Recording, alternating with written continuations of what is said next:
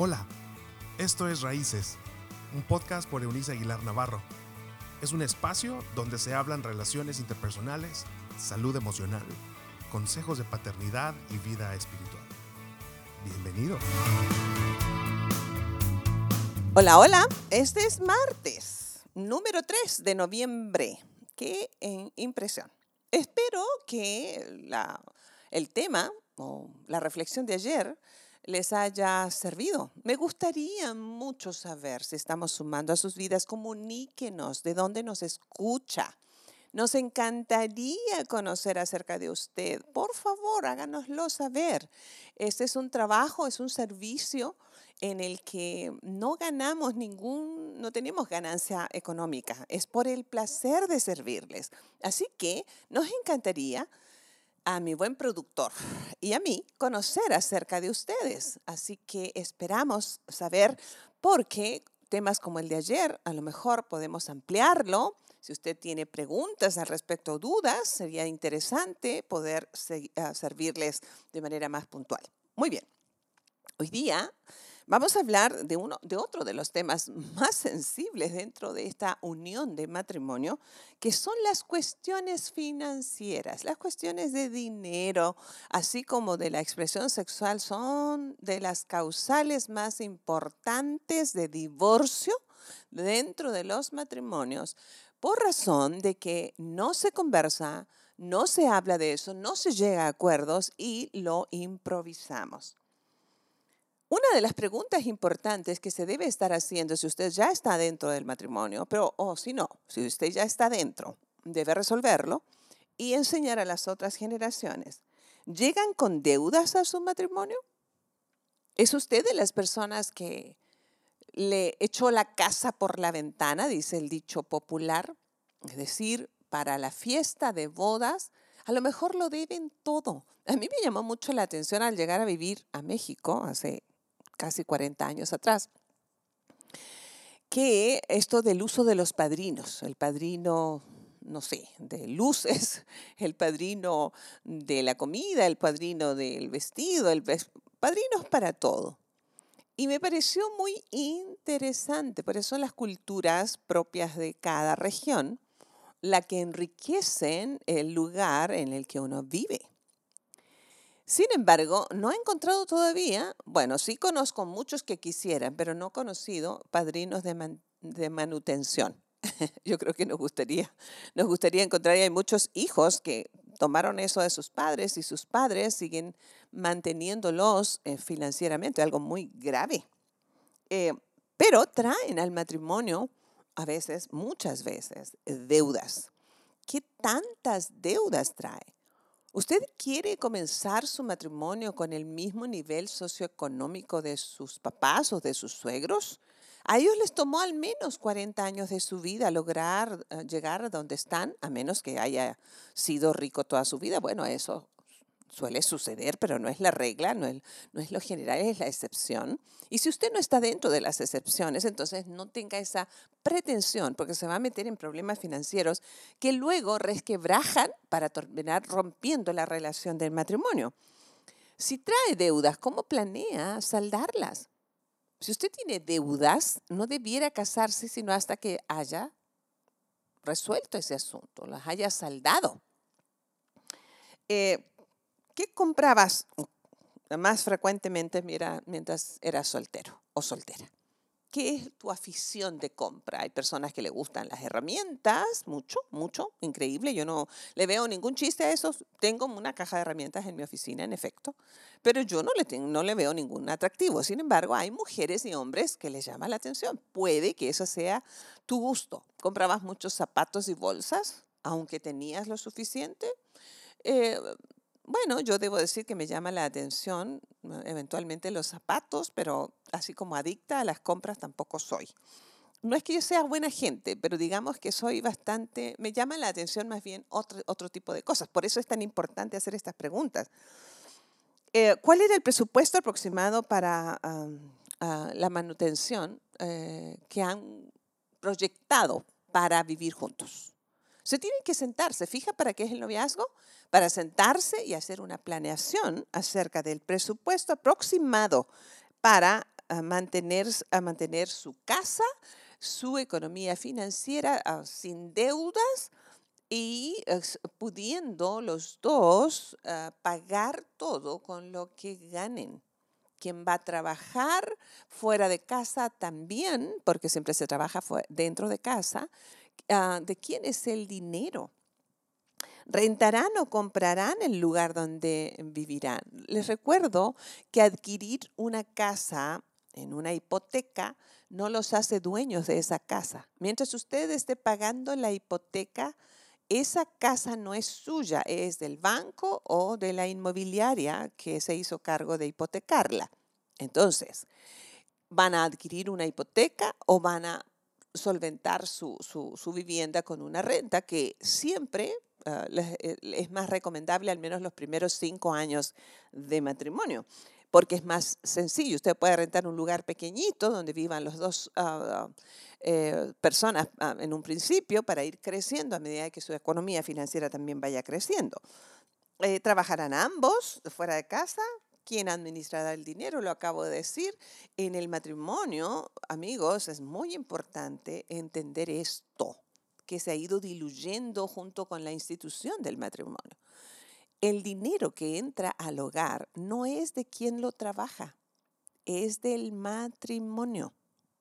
Por eso ustedes deben estar seguros de que quiere compartir así su expresión sexual tan suya con la otra persona para beneficiarle, como sus intereses financieros, sus recursos financieros para beneficiar a la otra persona esto es así, si no, por favor, no entre en un compromiso tan elevado y tengo la seguridad de que esa es una generación que han tomado con demasiada liviandad estos temas.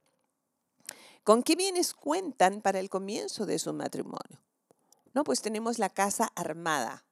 ¿Lo deben todo o ya lo, ya lo pagaron?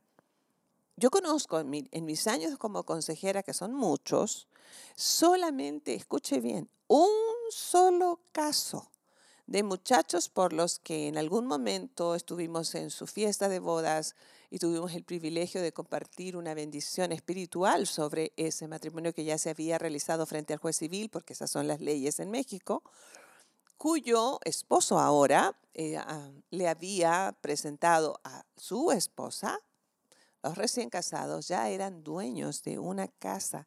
Él había recibido de parte, creo, de su mami, un terreno cuando era un adolescente como un regalo y había ahorrado de tal manera que para cuando se casaron, él no debía la casa y eh, era una propiedad de, del matrimonio no llevaron deudas y aquello les dio la oportunidad del tiempo de novios de amueblar el lugar a su gusto y conforme a su capacidad financiera. ¿Cuáles ah, son los bienes que cuentan o que traen al matrimonio? ¿Saben hacer un presupuesto diario, semanal, quincenal, mensual, anual? Son, eh, no tenemos que ser expertos en el tema. Yo no soy una experta en finanzas, pero al menos sé que no me gusta tener deudas y que procuro no gastar más de lo que ingresa, sobre todo en estos años en que vivo ah, sola por mi propia cuenta, resultado de mis esfuerzos. Entonces, siempre he sido cuidadosa, ahora con mayor razón debemos enseñar a nuestros hijos a hacer un presupuesto. Esto es parte de una clase que yo doy de un taller para preparar adolescentes, es enseñarles desde muy jovencitos a que vivir cuesta, que los, los servicios en la casa tienen un precio, que la internet tiene un precio, que la educación tiene un precio, que eh, la ropa tiene un precio. Todo, dijo Salomón, el hombre más sabio de la historia, el dinero sirve para todo o es necesario para todo. Entonces, lo van a necesitar para todo dentro de la institución del matrimonio. Eh, ¿Quedarán a deber la boda? Si van a quedar, a quedar con deudas, mi recomendación siempre será, hagan una boda sencilla. Eh, fue una de las grandes, les digo, eh, sorpresas con las que yo me encontré al llegar a vivir a México, que se esperaba que hiciéramos una gran fiesta y yo, pues a mí me parecía que tenía más que suficiente. Tenía un sencillo vestido que alguien me había regalado, tenía un novio muy guapo y estaba yo y teníamos, ya estábamos casados por el civil. Así que me pareció extraño cuando alguien me preguntó, ¿y qué van a dar de banquete de boda? La verdad es que me les quedé viendo porque, en mi opinión y experiencia, no necesitaba nada más. Yo tenía todos los elementos. Íbamos a hacer una ceremonia religiosa en nuestra comunidad de fe y era más que suficiente. Pero estoy inmersa en una cultura que tiene grandes celebraciones. Mi recomendación, en todo caso, si usted va a hacer, va a hacer una inversión económica, hágala en una buena luna de miel que jamás se volverá a repetir. Si usted tiene hijos algún día y los encarga para irse del disque luna, una segunda luna de miel, nunca será igual, nunca, nunca, y hablo como un absoluto.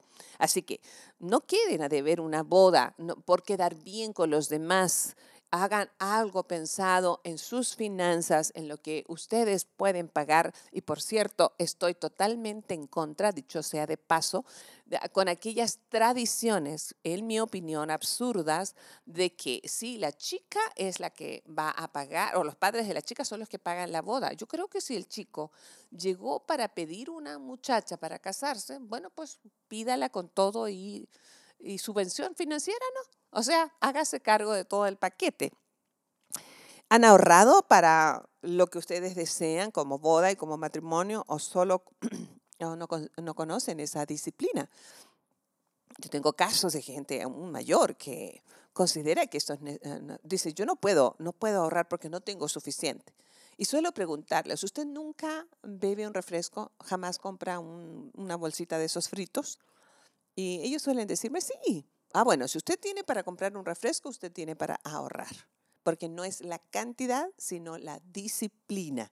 Si usted quiere algo, dice el dicho popular, si usted quiere celeste, pues que le cueste, ¿cierto? Entonces, eh, de allí que esto es formativo, es informativo y una información que transforma, es decir, nos lleva a un crecimiento. Y ah, finalmente, una pregunta que, em, que les he venido planteando. ¿Quién administrará las finanzas del nuevo hogar? Siempre hay un extrovertido casándose con una introvertida o una introvertida casada, casándose con un muy extrovertido y así viceversa. Los opuestos se atraen. El hecho de que usted sea ah, introvertido, introvertida, no lo incapacita para ser un buen administrador. Si usted es una persona muy colérica de estos líderes natos, no es un sinónimo de que solo usted tiene la capacidad de administrar. Así que pueden llegar a acuerdos y ah, les hará bien estar revisando estos asuntos financieros cada tres meses por el resto de su vida. Cuatro veces al año suena súper bien como para tomar algunos espacios en el año y um, hacer a lo mejor una cenita especial, irse a un lugar especial y revisar este tipo de acuerdos. Dios y Padre, nos has entrenado, nos has dado la capacidad para organizar, para tomar decisiones, nos has dado sentido común, nos has dado inteligencia, has soplado tu brillantez dentro de nosotros como tus criaturas. Danos ahora la sabiduría para echar a andar toda esa capacidad, que podamos ser hijos tuyos que te imiten en generosidad y en capacidad de ser buenos administradores de todo aquello que llega a nuestras vidas. Danos la posibilidad de enmendar nuestros caminos y hasta ahora en lo financiero nos hemos equivocado. Ayúdanos a ser generosos, porque ese es tu planteamiento, que vivamos la ley de la siembra y la cosecha, entendiendo que de, lo que de la semilla que sembramos es lo que cosecharemos. Gracias por poder seguir aprendiendo junto con mis amigos en el nombre del Padre, del Hijo y del Espíritu Santo, que así sea. Nos escuchamos mañana, Dios mediante, nuestra siguiente reflexión acerca de esto que es matrimonio. Chao, chao. Gracias por habernos acompañado en este episodio de Raíces. te invitamos a que te suscribas en la plataforma de tu preferencia y también que puedas compartir con aquellos que están en tu mundo de este contenido. Puedes seguir conectado a través de la página web www.euniceaguilar.com. También en Facebook, búscanos como Raíces Familias Estables y en Instagram como arroba. Nos escuchamos en la próxima.